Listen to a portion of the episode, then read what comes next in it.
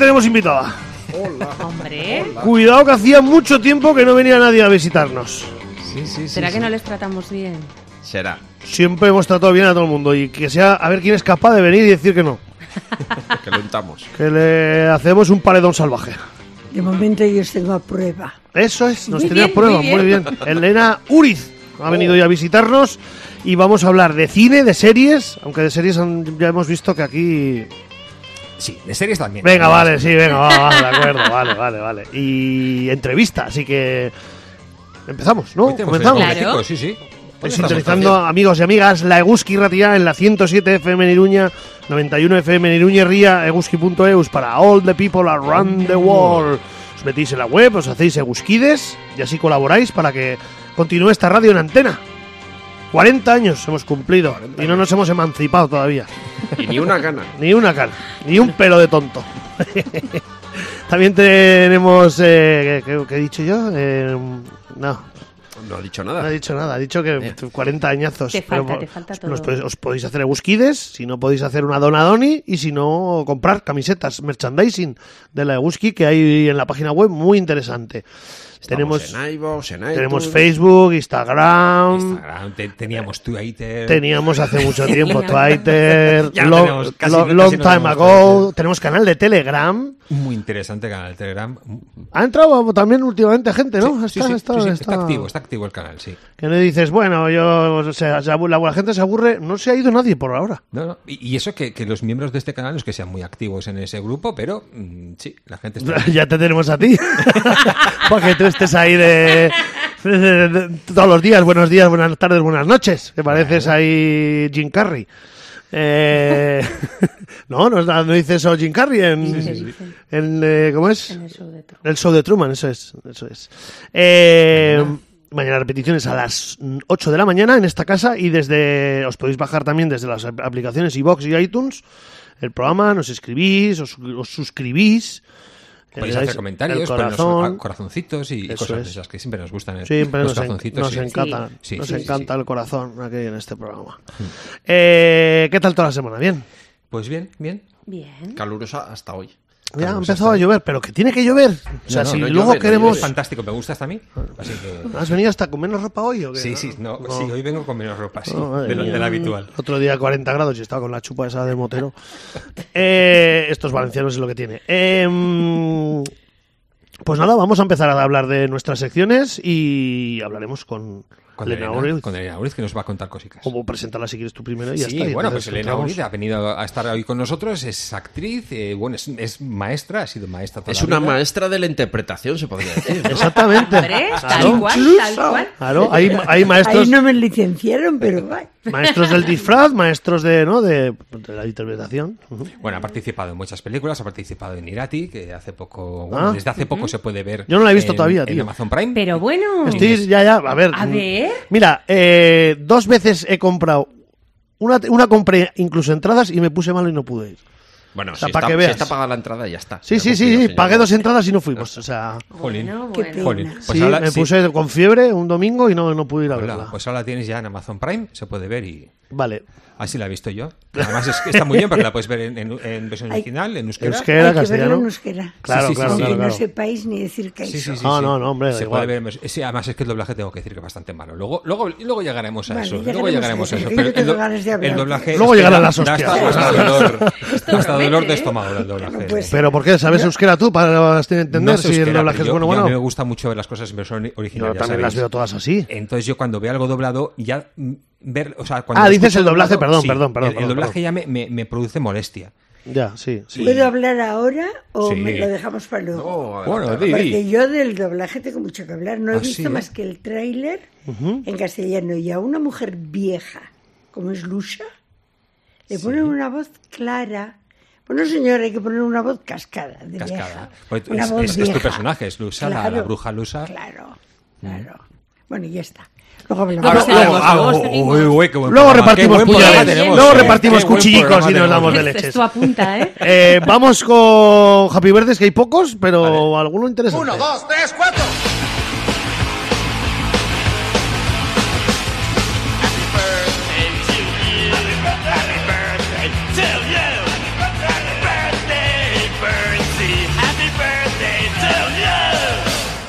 y que pronto te vayas al infierno, carcamal. Pues hay cuatro o cinco y no sé si un muerto. Me parece, no lo sé. No lo sé. Empezamos con Rosario Dawson. Ah, mira. Happy. Es Muy buena sabes- actriz. A lo mí que me gusta. Eh, Ni idea. Elena, No sabes sa- quiénes son Elena, los ¿sabes lo que pasa? Que ah, cuando dicen los Happy Birthdays a veces no sabemos si están vivos o, están, o, est- Ah, ya. o ya no están Ah, vivos. Sí, yo, y yo solo matar a gente que está viva y al revés. Pero es, como es su día de advenimiento, pues no pasa muerto, nada. Pero vamos a ver. No pasa Bueno, y a nada. esta mujer la conocéis todo el mundo. Sí, Sí. Pues yo no. Es Gran actriz. muy buena actriz. Es buena actriz, sí. Eh, de padres puertorriqueños, tiene una boca así muy grande. Ha, Son salido en Sin City, ha salido en.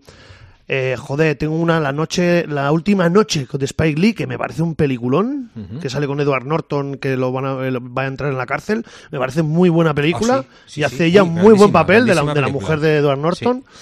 Eh, Happy Birthday, esta para, para, para Cachán, que sabemos que es una de sus musas. A ver.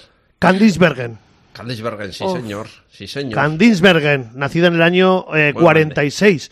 Y sobre todo la recordamos en El viento y el león. siempre. Sí, El viento y el león El con soldado azul. Sí, exacto. Salía también. Ay, ¿cuál es? el- Miss No, Congeniality. reciente le vi hace poco. Eh, Ay, Mis agente especial, no sale hijo de Alabama. Eh, Bueno, claro, yo te estoy diciendo más Caza actuales. implacable. También era secuestrada. Siempre le secuestraban. Sí, era una mujer secuestrable. Era mujer muy secuestrable, Sí, sí. sí, aunque luego tenía mucho ¿Quién no quería temperamento. ¿eh? Candice Bergen A ver, en su ¿qué- casa. Pero tenía mucho temperamento, eso es lo raro, que si vas a secuestrar a alguien, secuestra a alguien que sea modosito, ¿no? Tal. Pero, por ejemplo, en El viento y el león es una mujer con, Ve. con sus hijos que los arrastra al desierto, que, que lucha al lado Le del... secuestra a Sean Connery y no puede con ella. Nada, no, no, no puede no hay- Sean no hay Connery. manera, el Rachuli, el Rachuli. cosa. Rachuli. Ujú. Eh, 64 acreditaciones tiene Candice Bergen. Vamos con, este es el que tengo yo dudilla. Ay, Eh, sí, murió, murió, Ah, a ver, a ver, murió, en el 2019. Ah. Albert Finney. Ah, sí. Sí, el de mm, el de Asesino en el Orient Express, el padre de Big Fish, por ejemplo, que hacía Ah, vale. muy buen Sí. papel. Eh, también sale en ¿cómo se llama esta de Muerte entre las flores? Es el, el mafioso irlandés en la película de los hermanos Cohen. Erin Brockovich también sale y bueno, tiene buenas películas y a mí me parecía muy buen actor secundario. Y igual lo dejamos aquí, ¿eh? porque yo ya, cada día conozco a menos gente. No, no sé si, si no sé. algo porque- nos está pasando, ¿no? Sí, no, no, pero si me, me- me fijo y digo, joder, si sois todos mayores, tío, y no os conozco a ninguno. si de normal yo, que soy una un devorador de cine clásico, debería saber quiénes sois. Pues no, no tengo ni idea. Así que, mira, Billy Joel, campa- eh, bandas sonoras, su Happy Birthday. Eh, ya está. Vale. Vamos con las, las series de la gente de Pendergas. Vamos.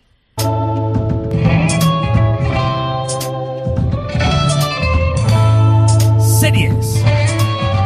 En Grupo Salvaje. Bueno, pues Series. He, he terminado alguna serie así interesante de de la que os he contado que estas semanas que estaba viendo, por ejemplo, la de American Manhunt, la, la de las, los, los atentados de Boston. Eh, ah, sí, lo de la, sí, la lo que- maratón. Sí, lo, lo de la, lo de la maratón. Han sido tres episodios que se pueden ver en Netflix y ha sido muy interesante porque no se corta para nada la serie en reflejar lo mal que lo llevó a hacer la policía y lo mal que hicieron la persecución de esas dos personas. Porque ya sabéis que fueron dos personas que, que cometieron eh, ese atentado, los identificaron como por las gorras que llevaban y demás cometieron el error, entre comillas, de facilitar a la prensa y a la gente pues las, las imágenes de ellos. Lo- Recibieron miles y miles, cientos de miles de llamadas y de vídeos de las personas. Y el problema es que la coordinación policial fue dificilísima y fue una cagada tremenda. Hubo, hubo un tiroteo, hubo un tiroteo en la calle en la que había decenas, cuando digo decenas de policías, disparando todo lo que tenían a mano.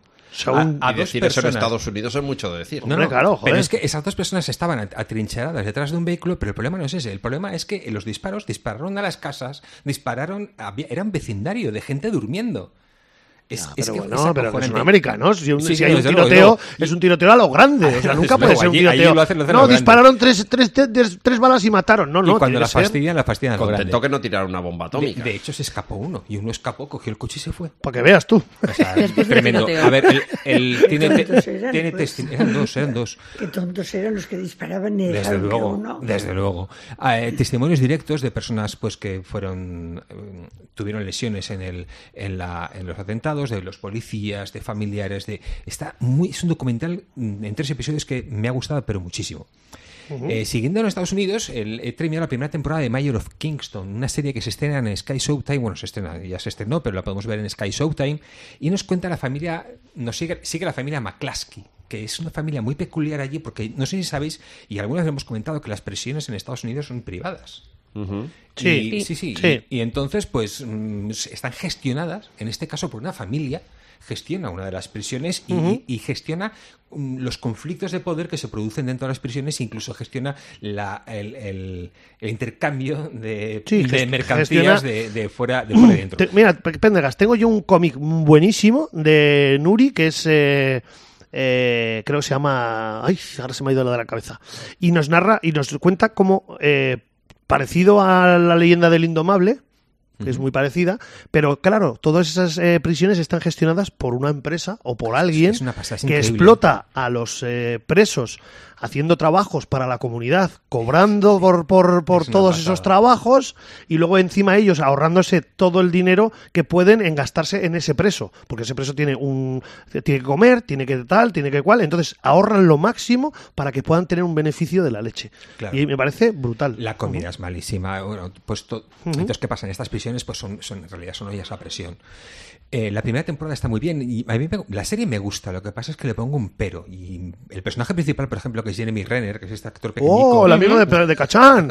Es, es un actor, es un actor pequeñico, pero, pero que es muy, es muy. A mí me parece que es bastante majo. Es el, el ojo de halcón de- en, en- en Marvel. Para mí es uno de los. me- está muy bien construido ese personaje. Está muy bien hecho. En- en toda la temporada vemos cómo evoluciona y es muy coherente. Y me, gusta, pero es que contrasta muchísimo con el personaje de su madre, que es lo más incoherente que he visto hace mucho tiempo en, series. Y me sorprende muchísimo porque es una mujer que parece que va a ser la bomba, que tiene un poder tremendo y luego, sin embargo, en otras escenas, en otros capítulos se viene abajo con nada y resulta totalmente incoherente y no, no, me acaba de gustar ese, ese personaje. La serie es buena, eh, lleva solamente dos temporadas, empezó la segunda temporada y, y bien. Y, y bueno, de momento lo vamos a seguir, la vamos a seguir manteniendo. ¿Cuál ha sido el estreno de la semana? Un estreno magnífico. Esta semana os lo voy a contar que se llama Silo. Es, es una serie que está creada por Graham Yost. Ya sabéis que me gusta a mí mm, investigar quién es el creador de las series, aunque en otros podcasts que hay por ahí, por la podcastfera, que duran tres horas, eh, critican, critican que yo investigue esas cosas. A mí siempre me, siempre me gusta saber. Pero aquí pero- haciendo amigos todo el día. Que, ¿eh? a que no se ve tan con Pendergas, solo podemos meternos nosotros. Eso sí. Pero a ver, os voy a decir, mira, si os digo que este, este señor que ha creado la serie Silo es el creador de dos episodios de Hermanos de Sangre, Cuidado, es el creador de Justified cuidado. y es el productor de The Americans.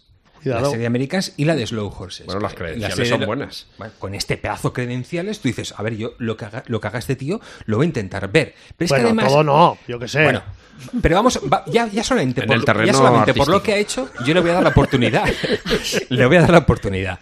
Pero es que resulta que está basada en unas novelas. Ya sabéis cómo, yo- cómo me pongo yo de loco cuando una serie o una película está basada en unas novelas. Pues que mm, tengo que ir a investigar la novela. En este caso hablamos de Hugh Howey, que es un tío también muy peculiar. Este, este empezó, hizo su, hizo su novelica de Silo. Ahora os contaré un poco lo que es el Silo. Hizo est- esta novelica y la, y la intentó vender, no se la compró nadie. Y él cogió y dijo, bueno, pues mira, es lo que os digo, que como Amazon tiene el Amazon mm, Direct Publishing o no sé qué, que es que tú te puedes autopublicar, pues yo me voy a autopublicar. Y empezó vendiendo, ¿qué es lo que pasa cuando tú te autopublicas? Pues que el que más recibe de los beneficios de tu libro eres tú. ¿Qué pasó? Que llegó un momento en que empezó a vender 60.000, 70.000 libros al mes. Joder, tío. Y empezaron a- venirle las editoriales. Y, y las editoriales, claro, venían y yo decía, a ver, estoy ganando el 70% de lo que vendo. 60-70%, ¿tú me vas a ofrecer eso? Las editoriales decían, ni de coña, porque ya sabéis cómo funcionan las editoriales y con el tema de los, de los derechos de autor. Si el, si el autor ve el 10% del libro, ya se puede dar con un canto a los dientes. Pues este señor se estaba llevando el sete- el 60-70%. Bueno, pero la cosa ya se le fue de mano. O sea, este ya tuvo que empezar a pensar ya en sí, en ceder los derechos, y se los compró la Fox para hacer una película que la iba a dirigir Ridley Scott. Really? Ridley, Wow. nuestro Pues amigo amigo Ridley Ridley, Scott. Ridley. Pero ¿qué es lo que pasó? Vino la pandemia, se lió, la, se lió parda la cosa con, con el tema de la pandemia. Eh, Ridley Scott perdió el interés. Y, No era muy buena, pues. y llegó Apple. No era muy buena. Llegó Apple. Apple y ha hecho una serie con, esta, con estos libros. Bueno, ¿qué nos cuenta Silo? Porque- una pregunta, una pregunta, una Sí. pregunta. ¿Por qué luego dices, eh, yo qué sé, mm, el time out en no sé qué y luego dices Apple en vez de Apple?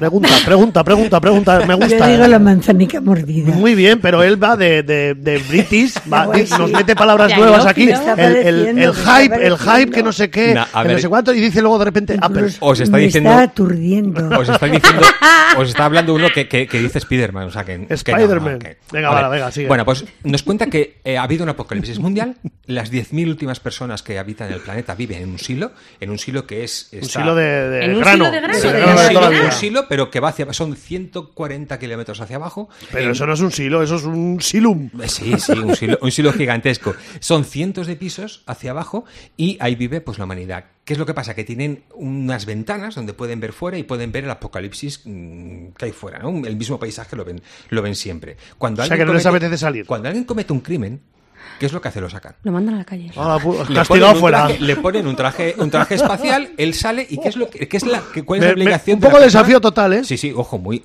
eh, la- lo que hace la persona cuando sale es limpiar las.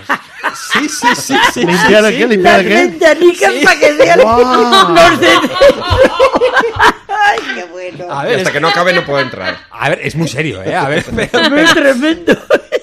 Ya me veo los jubilados de ese, de ese mundo ahí. Digo, atrás dejo aquí un trozo sin limpiar. a ver, hay mucho, hay mucho Hay aquí control. una mota. Son- es- Le darán un cristasol, por lo Es- menos, al pobre sí, hombre. ¿no? Sí, sí, no, a ver, está todo el tema de- la limpieza del traje está muy bien tratado. Le- eh, estamos hablando de un futuro, un futuro eh, bastante apocalíptico. Hombre, Eh, si hay que limpiar cristales. lo que lo- hay alguien hay alguien que maneja la información ahí porque claro tú no sabes si realmente lo que estás viendo a través de las cámaras que es lo que estás viendo en esas pantallas o monitores es real o no es real y ahí con eso es con lo que juega el libro no que no sabes si realmente está pasando lo que está pasando ahí fuera y bueno, pues a partir de ahí, pues eh, hay luchas de poder, autoritarismo y demás. A mí los libros me están... el- ¿qué, es lo que he hecho? Pues parar todo, todo mi... Yo tengo un- una lista de lectura eh, bastante importante, pues la he parado, la he parado y he metido, he metido directamente a este, a este hombre y he metido asilo. Me he hecho con el primer libro, ya llevo el 20% de mi libro, me está encantando. A mí es que este tipo de ciencia ficción me, me gusta bastante, está muy bien escrito, las cosas como son. Comprendo que el, que el chico este tuviera el éxito que tuvo y que fuese boca a boca y que le llevó a vender todo lo que vendió. Y, y bueno, yo vi el primer episodio y dije, hasta aquí, ya no veo más. Eh, hay un segundo episodio, pero no lo pienso ver hasta que avance un poco más en, en el libro y ya os contaré. Ya os contaré a ver si, si avanza o... Los, crista- los limpiadores de cristales. O sea que si, si lo vemos, igual nos gusta. Yo os recomendaría. Eh, es, es en Apple que... Pues Hombre, eso. a ver, vas a decir, has visto solo un episodio. Has recomendado aquí series por 10 minutos. o sea, y has, y has, y- y has Y eliminado series por 10 Y minutos. He eliminado series por 10 series minutos, sí. O sea, y hoy está ahí pisando Sí, ahí por si sí, acaso. has leído los 15 libros y... eh, No, no, pero estoy, estoy con el primero. El primero, bueno, es una trilogía. Él escribió varios libros, pero los han ido compilando y el primer libro, pues coge varios. El primero es el más gordo, son unos 500 y pico páginas el primero. Entonces ese me va a costar un poquito de ¿En leer, pero- inglés? ¿Eh? ¿En inglés? No, no, en castellano. Está en castellano. Vale, Sí. vale. Sí, sí. También leo en inglés, pero en este caso en, en castellano. Venga, Bueno, continúe. he empezado a ver, que os comenté que iba a empezar a ver la serie de los fontaneros de la Casa Blanca. que es- Cristalero, Ah, sí. fontanero. ¿Esto qué es? ¿Dónde están los agentes del FBI? He visto-?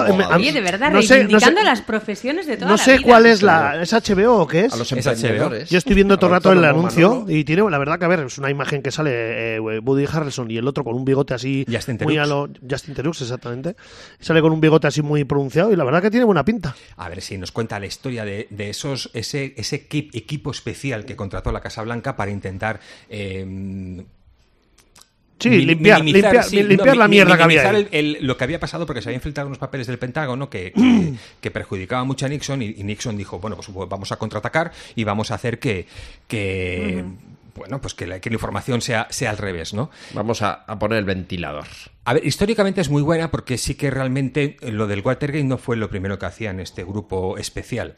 Eh, lo primero que hicieron fue meterse en, una, clínica de un, psiquiatra que trataba a una de las personas que fueron las que le dieron los hicieron el, el leak este de los papeles de- del Pentágono para intentar desacreditarlo y tal y cual. Y ya eso fue una cagada. Y eso fue un mes antes. Y ya tenían que haber pensado, a ver, que este equipo igual no es el más adecuado para hacer lo que vamos a hacer. Y luego ese equipo se metió en el Watergate el edificio Watergate y entonces la liaron parda y pasó pues todo lo que pasó. ¿Qué es lo que no me gusta de la serie? Ya os comenté que eh, hay una serie también al respecto que se llama Gaslit, que nos contaba la historia de, de John Mitchell y, su, y la mujer de John Mitchell, que en, aquel momento Mitchell era un amigo personal de Nixon y era, era, el, eh, bueno, pues era una celebridad. Y Marta Mitchell fue la primera que se atrevió a, a- a denunciar el Watergate. Y la, til- la tildaron de loca, le dijeron que tú estás mal de la cabeza, incluso la que se la metieron en un psiquiátrico Ah, a la ¿sí? mujer esta, sí, sí, sí, claro. por decir lo que meses después se supo que que era cierto. verdad que era Watergate. Entonces, el, es, Gaslit se centra más en ella, pero sí que nos cuenta la historia de estos dos locos, que es eh, uno de ellos es este Gordon Liddy. Pero es que este Gordon Liddy es uno de los personajes más raros de la historia americana. Es un tío, es un, un fascista horroroso. mm, Y el problema de esta serie de los fontaneros de la Casa Blanca es que mm, es, tira un poco demasiado hacer humor. Y vale, Ah, sí, amigo. vale, sí, que, Ah, que sí que es gracioso, que es un personaje histriónico del que te puedes reír, pero No mola. no mola, No no, me hace gracia. Justin Terux es un actor que siempre me ha gustado, de hecho me gusta bastante, pero no da miedo. En Gaslit, el, el que hace de Gordon, de Die- Da, Gordon da miedo, ¿no? es que acojona. Es que lo ves y dices, este tío, este tío. Pero para yo- ver de día o de noche. para ver, para ver de día, porque si lo ves de noche, si lo ves de noche, si lo ves de Madre noche mía. te, te mueres. Y, y a mí aquí este, ese componente medio humorístico que le han dado, a mí no me acaba de convencer y no sé, no sé, no sé. Mm, Sí que me gusta, la- por supuesto, la voy a seguir viendo. Eh, Woody Harrelson está sensacional. Siempre Woody O sea, Harrelson siempre mola. es Woody Harrelson, está sensacional. Pero, pero no sé, no me, no me acaba de convencer. Y para terminar, os, Venga. os cuento que ya he visto dos- los dos primeros episodios de Small Light, que es la historia de Ana Frank. Ay, sí. Eh, Ah, sí, la que ¿Qué dijiste el otro día? ¿no? Sí, sí. me, me está impresionando, me está gustando, pero una barbaridad. Me- de hecho, me, empe- me he metido en internet, en la Wikipedia, a investigar sobre Ana Frank, y me he metido en la Ustedes casa- como yo, cada vez que empiezas una serie o una película, yo me meto, yo llego a mirar hasta las localizaciones con el Google Maps donde se están ra- realizando la película. Claro, es que No te es, digo chula, más. es chula hacer eso. Hay, un- hay un museo de Ana Frank y además hay un museo virtual. Te, te Lo vi, permite- lo vi en pa- en en Ámsterdam. En. Eso es, te permite entrar, te permite entrar y, y ver todas las cosas.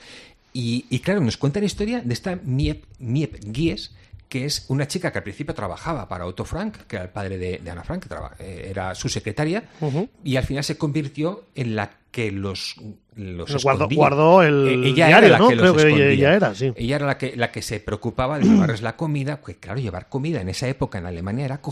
No, era- porque había Holanda. gente en los mercados viendo a ver quién cogía más de un pollo eh, o- y entonces... Si, si comían pollo, Sí, digo sí. yo. No. Pero, pero ella, ella lo que hacía es que flirteaba. Mm, Flirteaba con los carniceros y decía, a ver, es que este pollo, ay, es que a mi marido le gustan los pollos más grandes y, y así conseguía, pues, eh, que Más le- cantidad que le de comida. Más cantidad. Racionamiento, por supuesto. eh, Pues en los años 40 sería difícil, pero ahora con la inflación, ojo, ¿eh? Ahora no camelas a un carnicero, colega, madre mía, para que te dé un familia pollo más grande. Y no, y no te llega la tarjeta de crédito, no es, te da. es- está súper bien hecha, los personajes están muy bien interpretados. Ana Frank es, es una actriz que me ha impresionado también muchísimo y, y me está encantando la historia. He visto dos episodios, hoy han estrenado los otros dos, ya se pueden ver, ver cuatro episodios y esta, esta la podemos ver en Disney.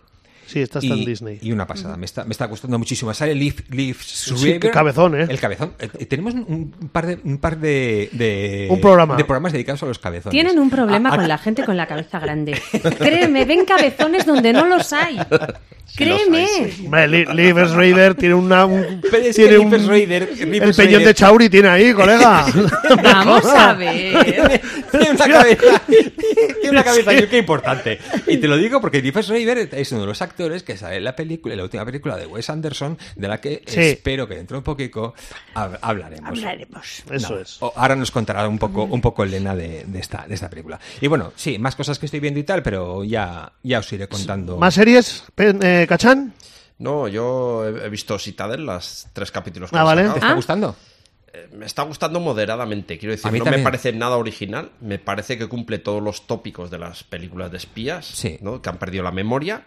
Hmm. Eh, las escenas de acción están bien coreografiadas, tiene ritmo.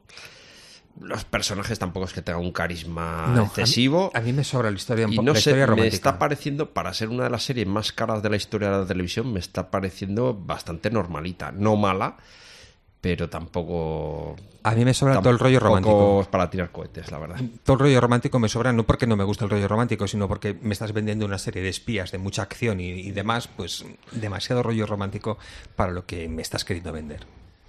Vale, yo, yo Miriam, nada, ¿no? Yo me he dedicado al fútbol, me vais a perdonar. Joder, colega. Una semana entera va a haber. Yo me he dedicado Para ver, eh, este fin de a los dos me he dedicado al minutos- fútbol. Calla, bueno, no pasa Sin nada. comentarios. Yo he visto, bueno, yo estoy al día con Ted Lasso, que me encanta, tío. es qué serie, tío. es Y además hay veces que, en- no sé, empatizas, ¿sabes? Con, lo, con el personaje y con cosas que, que mola, ¿no? Esa, esa serie es súper Es súper maravilloso. amable. Yo he visto películas, eh, películas además antiguas, o sea, antiguas. Bueno, he visto Michael Collins, que no había visto. ¿Me habías visto Michael Collins? No, yo tengo una lista muy larga de películas que no he visto y una de ellas era Michael Collins y me gusta, está bien Sí. de la historia y todo, pero claro, sale Liam Neeson que no pega una torta a nadie y ya no mola, tío. No amenaza a nadie. Liam es que Neeson si no mola- amenaza... mola cuando pega, sí. Claro, a ver, de joven no amenazaba, ahora amenaza a todo el mundo, Bueno, o sea, de se ha joven hecho también, mayor. Ya tenían películas Bueno, sí, de- pelis sí, de pero, amenazas. pero en esta, por ejemplo, vale, tiene una fuerza y tal, pero luego dices, joder, tío, Liam, una, un cachete, Una algo. collejica. Una, ¿sabes? Algo. Hombre. Oye, pues parece, te, te ríes, pero eh, hubo una- un late show de esos americanos que invitaron a Sí. Liam Neeson y un tío le preguntó, oye, ¿me puedes amenazar, por Sí, favor? el tío, le, le- el tío le coge la amenaza, sí, sí, ya lo he visto. Muy, muy, verdad. Luego vi eh, Los Siete Magníficos, pero el remake han hecho, menudo, menudo truño. Eh, Sí, ya dijeron que no era se mala. parecen Ya nada. dijeron que era mala. No se parece nada porque no Ni van a, México directamente. De los siete magníficos ni a los siete samuráis en las que estaba basada es. ni en Y luego son los nada. siete, es la una ONG, básicamente, porque Hombre, sale el negro, ser el blanco, el mexicano, el chino. Es, es, es que es blanquear todo, o sea. Miriam se desespera. No, pero es Me verdad. desesperan. Es verdad. A ver, a mí, a mí me pareció muy así. divertida, muy entretenida. Sí, vale, que la ves a gusto. Vamos, de remake, yo no le vi el remake por ningún lado. En Claro, o sea, a ver, mm, no sé, tío. Y luego pones eh, al carismático Jules Briner y le metes ahí a Desen Washington con patillas. ¿Pero esto qué es, tío? O sea, no me jodas. que vale, que la ves a gusto. Bueno, bien. Es Y entretenida, vamos y luego a me sí, tampoco- vale. Y luego una, una más voy a recomendar. Eh, Mood, Moodbound. Moodbound. Que es una película del año 2017 que nos narra cómo, perdón, dos hermanos, mm, uno de ellos vuelve de- después de la Segunda Guerra Mundial y están en un pueblecito perdido de Mississippi, súper rural, y todas las tensiones que hay entre eh, raciales y todo. Me pareció muy buena película. Eh, La verdad que me, me gustó no muchísimo. Estuvo nominada en el 2017 con en cuatro Oscars. No se llevó ninguno. Pero me pareció muy buena película y la verdad que la disfruté bastante. Mm, Mis series sale Jason Clark, por ejemplo, este actor que está ahora bastante más de moda y alguna otra actriz. Eh, Carey Mulligan también sale y bueno, me, me gustó bastante. Así que por eso os la quiero recomendar. Muy bien. Muy bien. Eh, hasta aquí. Pues hasta aquí. Pues, pues vamos a hablar con Elena. Vamos con Elena. Con Elena Uriz, que nos cuente Elena cositas. Uribe, lo que voy a decir lo primero, no sé entre quién estoy, gente tan que sabe tanto. No, no, No, no, no, no, de verdad, te de creas, verdad. No te creas esto, Esto- ¿eh? No, no. ¿Sabes entre estoy quiénes estás, Elena? no, estoy entre vosotros. Estoy disfrutando. Entre cuñados de bar, que hablan de lo que no saben y dicen No, no, muchas de lo que sabéis. De lo que sabéis, de lo que conocéis. Estoy con la boca abierta, de verdad. A ver, lo tenemos ensayado, ¿eh? Lo hemos preparado. No, ¿eh? no. Hemos hecho no. ensayos generales antes de venir. No, sé que no, me engañáis.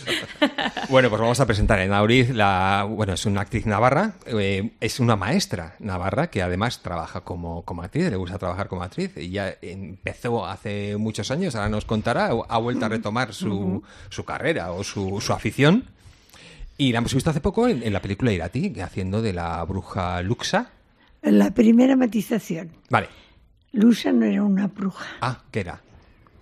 Una persona que creía en la diosa Mari, en las lamías, en Cartalo, y que veía cómo, en contacto con el cristianismo que estaba llegando, el mundo árabe que estaba en Tudela y ya los Banu y tal, todo aquel mundo suyo se empieza a tambalear y sufre por ese tambaleo.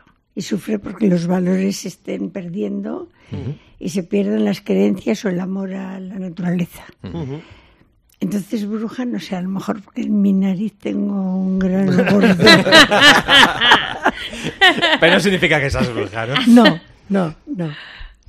Bueno, pero no igual bruja en la palabra como bruja. O sea, la palabra que nosotros ahora interpretamos como bruja. Y así, de escoba y de, de hacer hechizos. o sea- No, no, evidentemente no. Bueno, un poco pues como, como se tomaban en cuenta las brujas de Zugarramurdi, por ejemplo, ¿no? por ejemplo. Que no Sí. dejaban de ser, pues... eh, Llamar brujo a lo que no mujeres que conocemos, ¿no? seguramente pues, Básicamente. eh, practicaban pues eh, curaciones eh, mediante conocimientos ancestrales, ¿no? Mediante hierbas, Sí. practicaban ritos paganos que a ojos de los cristianos Claro. pues aquello parecía cosa del demonio, Claro, ¿no? claro. Eh, un poco en ese, en ese sentido, Y ¿no? Y el choque del paganismo animista que, que existía entonces en estas es. tierras y con la llegada de esta, de es. esta nueva religión tan, tan pujante, ¿no? Ya. Es cierto, en la película Irati había una escena que luego, pues por necesidades de metraje, mm, no se puso. A mí me hicieron un- la cueva, la cueva de Lusa, muy bonita, lo hicieron genial. Y mm, en un momento concreto en esa cueva entra una mujer a la que yo le doy una pócima que yo he preparado. Y le digo, tú no te preocupes que con esto se le levantará. Atención. Atención. Cuidadito. Cuidadito. Eso es novedad. ¿a que Bueno, no otro cliente, otro Primicia. cliente, Eso, se salió del corte. De... otro cliente Eso, satisfecho. eso no lo pusieron. Luego se decía con toda naturalidad, no te preocupes, tal. Sí. Claro, hombre, pero, pero pero se hay escenas que, que, bueno, por necesidad. O sea, si se ruedan tres horas y Claro. hay que convertirlo en dos. Otro cliente cae. satisfecho. Y esa pócima tiene, tiene garantía. No, no, no, no. O sea, tiene derechos que me tendrás que pagar si quieres que te cuente. Bueno, tú, tú- Cuidado. tú empeza- empezaste en el año 84, Sí. eh, participaste Sí. en, en la película de Morchar Mendariz, en. Tasio. Tasio. Sí. Ujú. Y, Y he oído que fue un poco casi emboscada, ¿no? Como tu participación en esa película. Yo siempre hablo de las carambolas y yo llegué de trabajar, para entonces yo tenía tres hijos y había aprendido euskera, entonces eh, empecé a trabajar en una castola cuidando recreos, siestas, dando de comer a los que... Y llegué a las tres y media de la tarde a la casa en donde actualmente vivo, que es una casa familiar, vivimos cuatro hermanos. Y entonces me dijo mi marido, me ha dicho tu hermano que pases cuando llegues. Y pasé. Y entonces digo, ¿qué querías, Luis? Y me dice, ven que te voy a presentar a... Había dos tíos allá, Moncho y, y Coldo Lasa. Y digo, ya, pero ¿qué querías? y, y entonces dice Moncho Armendariz, no, en realidad queríamos nosotros. Y empezaron a hablar entre ellos, ¿te importa que te grabemos? Y digo, ¿pero grabar de qué? que yo vengo del colegio ahora. Que... Ya, entonces, Ahora igual es más Eh, habitual andar con la cámara a cuestas todos los Ya, días, pero en sí, aquella ¿verdad? época ver una Sí. cámara era algo... y entonces dices que estamos buscando una persona para hacer una película de "Ah, estos tontos. O sea, hombre, a mí no me digas. Y así fue. Ellos enseguida dijeron esa palabra, da. Se miraban, me miraban y decían que yo daba. Ah, Daba el Vale. perfil. Sí, con la que- imagen. La imagen que da. buscaba. Sí, en ruso, da. Sí, da. Y entonces nada, bueno, pues eh, mm, me grabaron haciendo como que planchaba una camisa y hablando de educación. Moncho Armendariz era profesor también antes de esto. Y hablamos del tema que nos gustaba. Y entonces se quedaron muy contentos y dijeron que sí. Y yo dije, o sea, estáis tontos. o sea, de verdad, tengo marido de los de PTV, de esos. sí, Sí, de esos, de Pero que no esos. hacían nada. Y yo trabajaba fuera de casa y tenía tres hijos. Y además yo cine. Les dije que no. Y entonces a los dos o tres días pues ya era Moncho Armendariz y que me iba con el guion. Y ya cuando leí el guion me gustó mucho. gustó, te y, gustó. y acojonada viva. Me tiro a la piscina. Eh, Aunque no dije, agua. bueno, o sea, si tú te fías... Y, y bueno, fue una experiencia preciosa. preciosa. ¿Tenías alguna experiencia previa como actriz o como No, ninguna. afición? ¿No te lo habías planteado Ninguna. nunca? Y posterior tampoco. ¿Y cómo se le ocurrió a tu hermano pensar? ¿Sabes por qué? Porque mi hermano trabajaba en fuerzas eléctricas y ahí trabajaba un cuñado de Moncho. Y un día comentó, anda Moncho desesperado, que ha probado a cincuenta y tantas mujeres y no, no encuentra. Entonces mi hermano le dijo, vete a mi casa, que mi mujer, mi hermana y mi otra hermana están en esa edad. Luego, claro, en la película eh, pasa el tiempo, Sí. pasan 20 años, y necesitaba a alguien al- a la que se le pudiera poner arrugas. Yo como las tengo de serie, no hacían más que acentuar, cuando pasaron los años, me pudieron envejecer muy bien. Y fue precioso. Y se paró. Y al día siguiente fui a dar clase o fui a la Castola y se paró. Y ya está. Pero Y bueno, ya eh, está. eh, Pero qué bonito. Sí, sí, no, fue una experiencia muy bonita. Mm. Y luego pues has- hiciste pues tu vida laboral, Sí, la normal. eh, donde has Sí. estado, has sido profesora en, Sí. en varios sitios. Luego ya dejé de cuidar recreos y tal y ya me dediqué a dar clases, clases sí. Claro, porque luego la siguiente película que tú, perdón, haces, pasan muchísimos años. Muchísimos. Muchísimos. Esta- Estamos hablando de Tasio, que es del año 87, eh, 84, Cuatro. perdón, 84, 84, sí. que haces de la, la madre de Tasio. Y luego la siguiente es El Guardián, de, el guardián Invisible. Sí, bueno, luego, claro, también otra vez hablamos de lo que te da la vida, no te da la vida. Cuando yo me iba a jubilar tuve un contrato de relevo genial. Estuve cinco años yendo a trabajar un día a la semana, Joder. de octubre a mayo. Ujú. Porque en mayo me iba, tenía camioneta y me iba con la camioneta. Maravilloso. Y en ese tiempo, gente de Villava, porque le castó la mía espada de ciganda, que está en Villava, Ujú.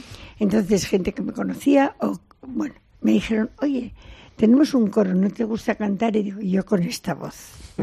Pero tienes oído o no. Atarrabia, ¿no? Ves. Y me metí en Atarrabia Besbata. Ahí había un compañero, Fernando Eugui, que era actor. Actor del grupo de teatro El Bardo.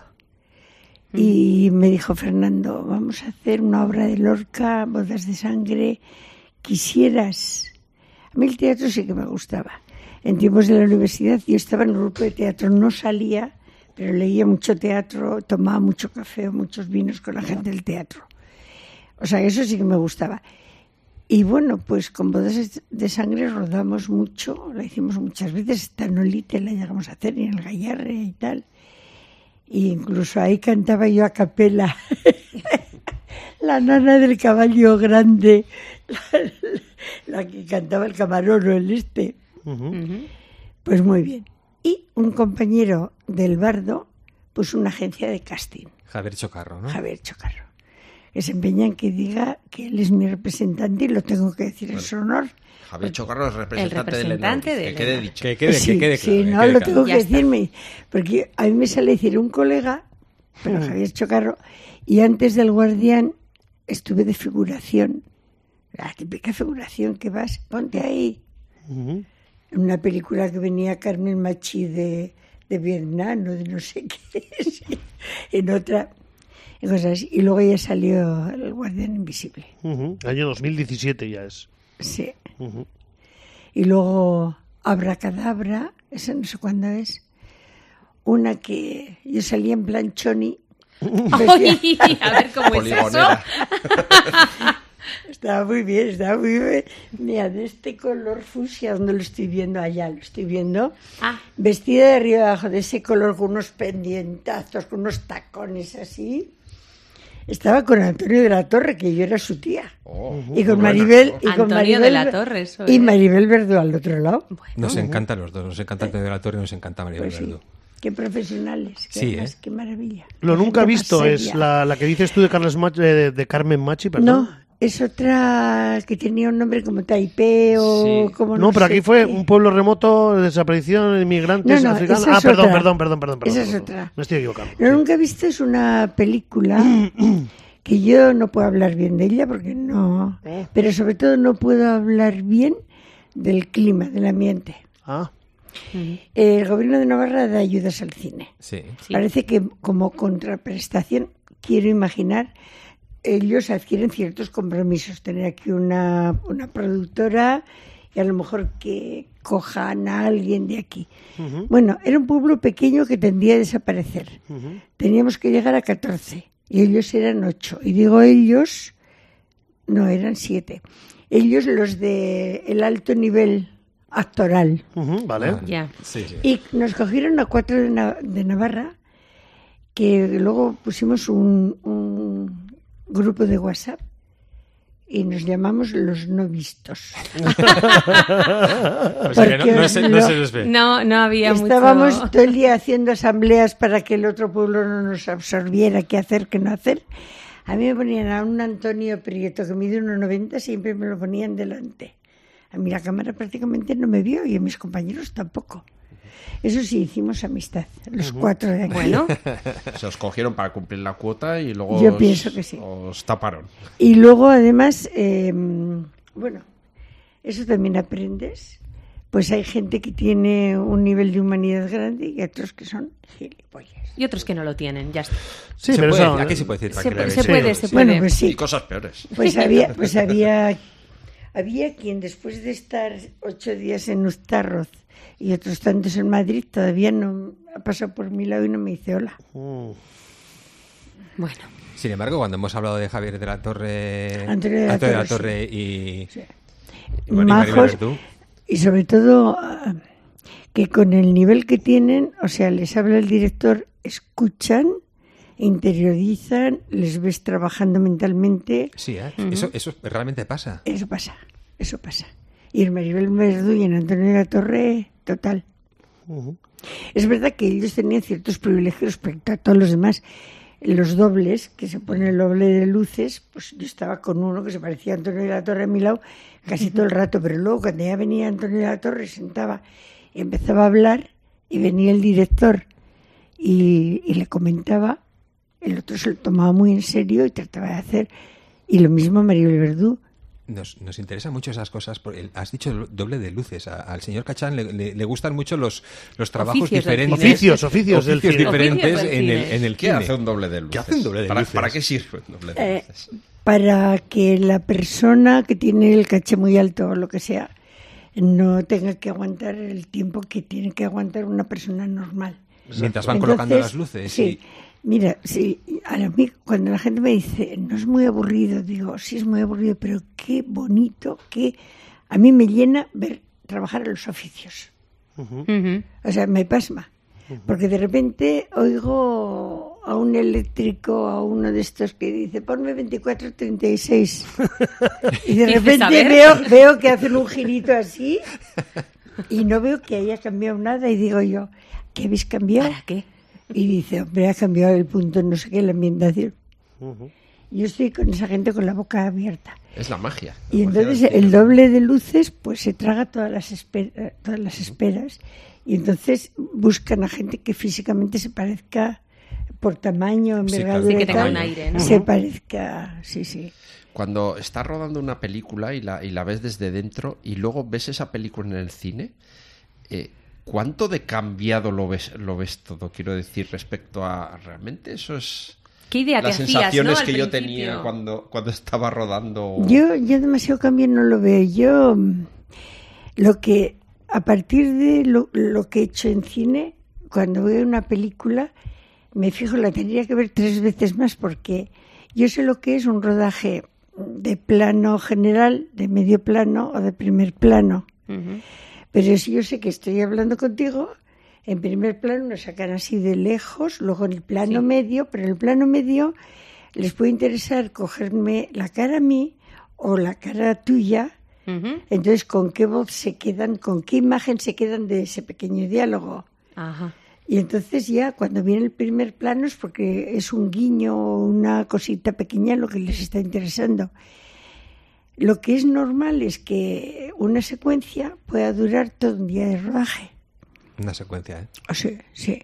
Y entonces cuando yo ahora voy al cine digo, Dios mío, y espera, ¿y esto cómo lo han hecho? Les habrá costado un montón de. Sí, y esta de película de verdad. cinco horas y media... Vas como Oye, de destripando, ¿no? verdad. El- la- la- los planos, Sí, la y te fijas mucho más.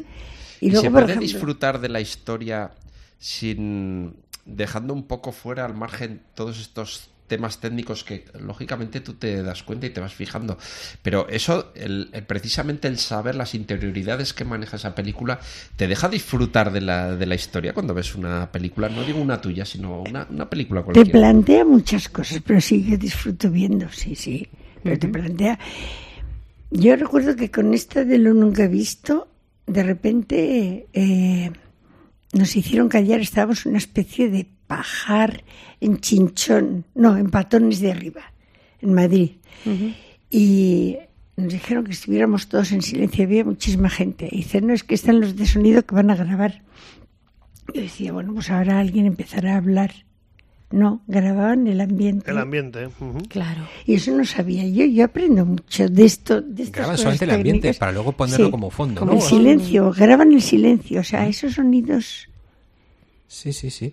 Y, pero las películas se, se doblan. se- o sea, lo que ellos, lo que se interpretan en, en ese momento luego se dobla posteriormente. Mira, te voy a decir. Eh, Irati, por ejemplo, es todo versión original. Sí, pero digo doblado que tú te doblas a ti misma. Yo solamente eso lo hice en Tasio.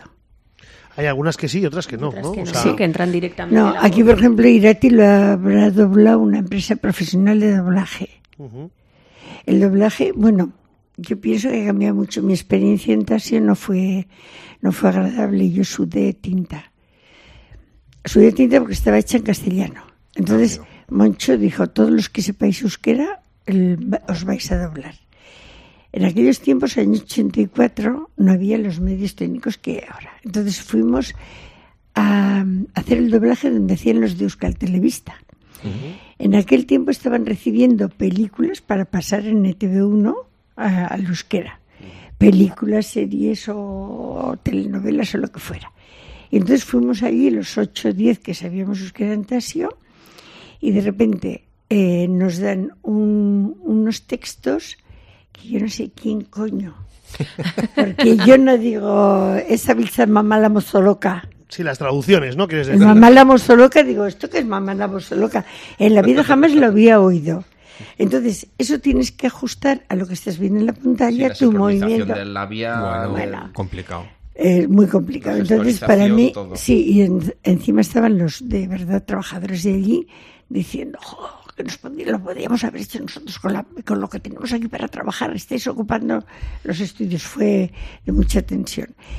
Este año con Irati, yo fui un par de días a Zarauz, pero es que es una maravilla, una maravilla porque a lo mejor tenía que grabar nada más que una palabra, bijocha, bijó, con esa hacha aspirada, bijocha, porque lo había dicho mal y ellos lo querían perfecto. O hubo gente que iba para hacer un suspiro o, o- o tres palabras da lo mismo, pero es el corta-pega.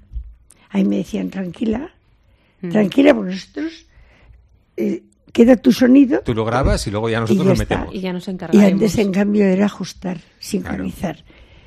Pero bueno, yo contenta, pero estoy descontenta y os he dicho con que a la vieja de Lusa le pongan una voz Una clara, clarita. No puede ser. Yo lo, me, lo, me lo puse para descansar un poco, porque yo al no, al no saber euskera, pues me lo puse de vez en cuando en castellano. Y es que me entraban los, los siete males. no, me entraban los siete- está muy mal doblada. A Muy mal- bueno, a ver, no, no es que esté mal doblada, es que, es que en las voces que han elegido. La elección de casting igual no, ha sido no, la más no, no, acertada, para ¿no? mí no, no ha sido la más adecuada Ya. en, en- en esta película Sí, de sí, yo me disgusté. No podemos dejarte escapar sin, nos con- sin que nos cuentes un poco tu experiencia con Wes Anderson.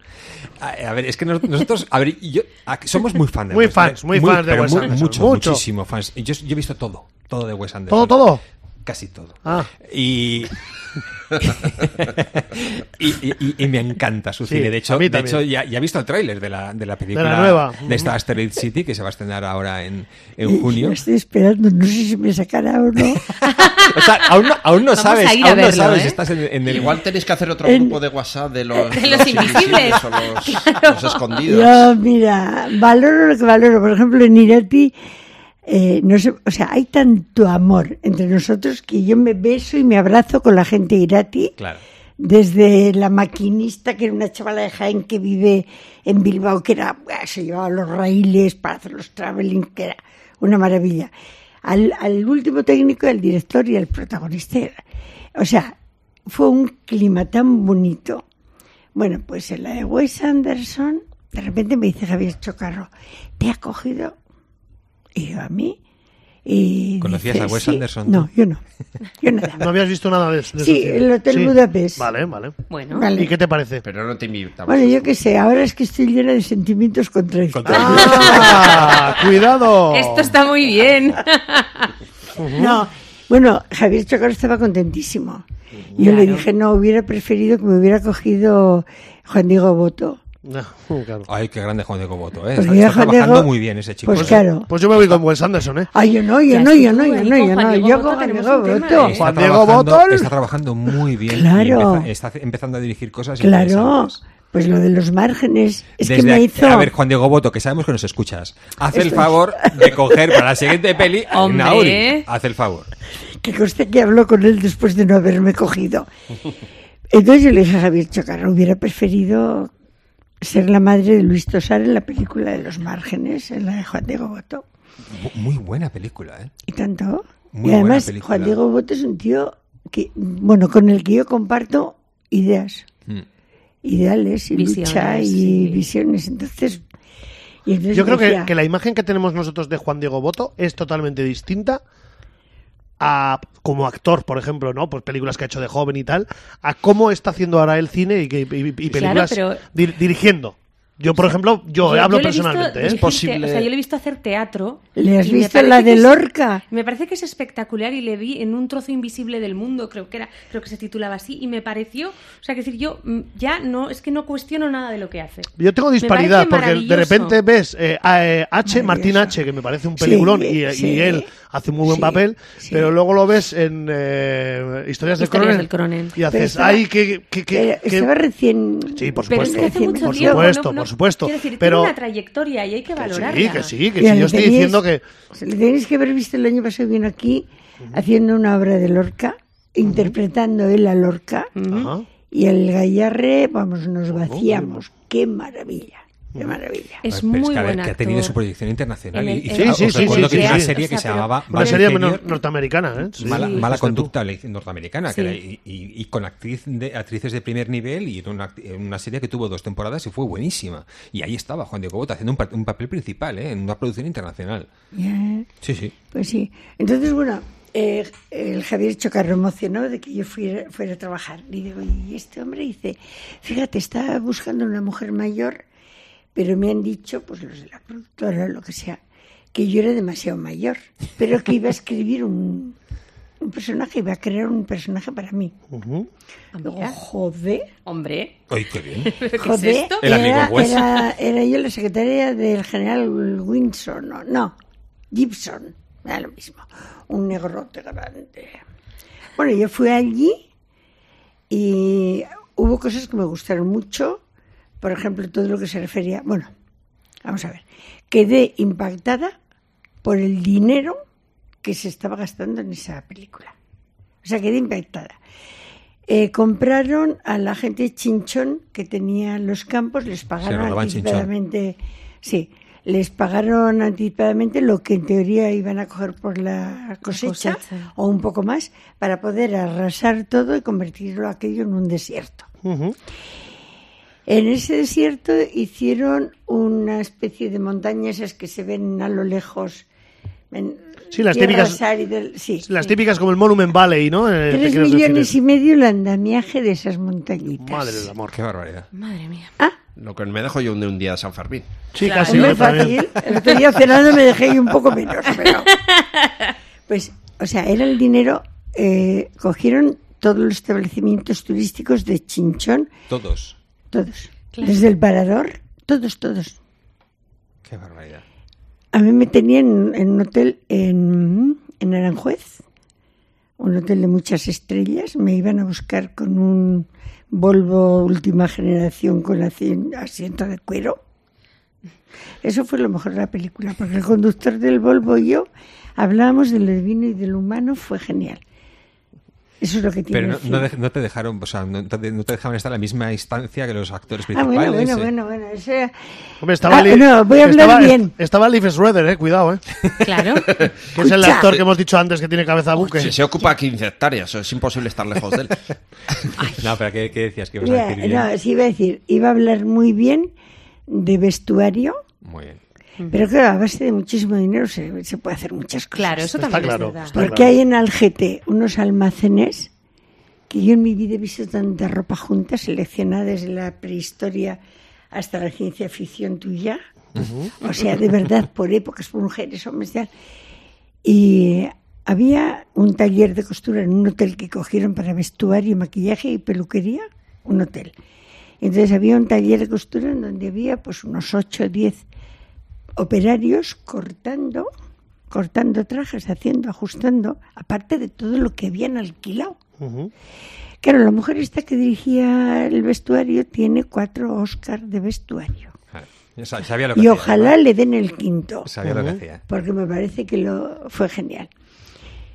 Lo demás, bueno, pues efectivamente dos mundos. O sea, los norteamericanos que comían, bebían, cagaban y meaban en una zona y los mortales hispanos Los común- el común de los mortales. De los humanos. que nos tenía. Sí, pero era, llegaba hasta tal punto que ahí me dicen, has estado con Tom Hanks. Y digo, Será, sea, será. o sea, a esta distancia, en Mira, una misma He visto línea. pasar el coche que le llevaba, ¿no? Por, por delante No, de estábamos escuchando una charla en, en línea y separados por una persona al medio, una persona que era bastante maja.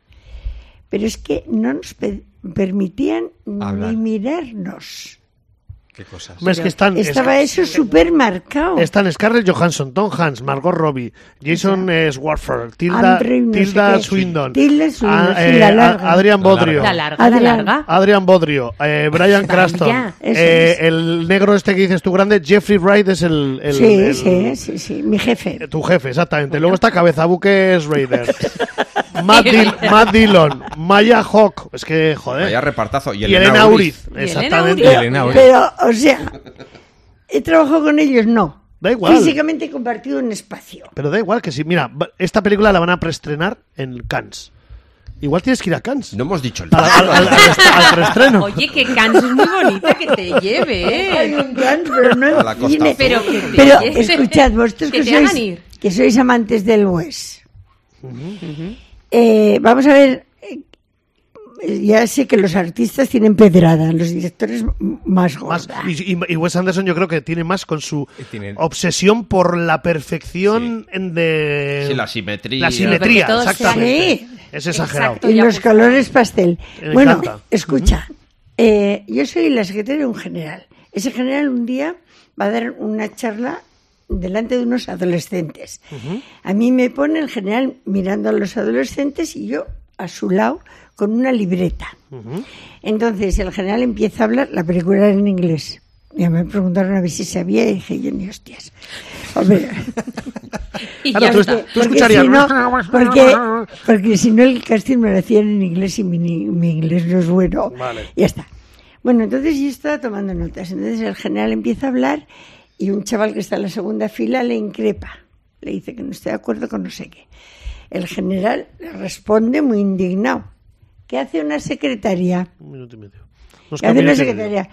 Pues como en un partido de ping-pong, mirar a uno y a otro, A y tomar notas. Y entonces me viene, me viene el más majo de la película, que es ese que tiene pinta de pakistaní, que estaba en el Hotel Budapest. Sí, el Jason, sí. Jason Es Swartford. más- más Ese chico mágico. que tiene, que tiene una peca o algo así en la cara, sí. Es más mágico. Me viene y me dice, Elena, dice Wes que no puedes expresar nada, ni te puedes mover, mover na- nada. Nada. Ni gesto ni sonido. Mirando a la cámara con. Además le gustan esos, esos planos a Wes Cojona. Anderson. Sí, sí. Pero la lógica, pues no. Pues Bueno, no tenía nos, ninguna nos lógica. tenemos que despedir, que Nos ya que despedir, nos eh. queda un Esto está minuto. pidiendo segunda parte. Hombre. Sí, oye. Elena, cuando quieras, esta es tu casa y puedes claro venir que y contarnos todo lo que quieras. estoy encantada con vosotros. Porque hemos hablado muy poco. Ya, eso es. Otro ha- Se ha día, quedado todo el vino en la botella todavía. pues sí, otro día No, que cuando hay- no hay quieras. que Antes de ir a. Cannes, te vienes aquí Claro, claro. y te lo damos y te damos una nota para que le Mira, des a que Wes estoy, Anderson. que estoy esperando si salgo o no salgo. Vale, bueno. Si al final me saca o no. Lo veremos. lo Vamos veremos. A hablar con Wes y que te saque. Y que te Ah, vale, saque. bien, bien, bien. Oye, un placer. Bueno. Nos vamos a despedir porque es que no tenemos tiempo. Eh, Vale. Vamos a poner eh, un tema de la película Irati y así nos despedimos. Muy bien. Muy bien. Muchísimas gracias, Muchísimas Elena. gracias, De nada, Elena. Majos. Cachán, eh. Miriam, chao, Adiós. chao.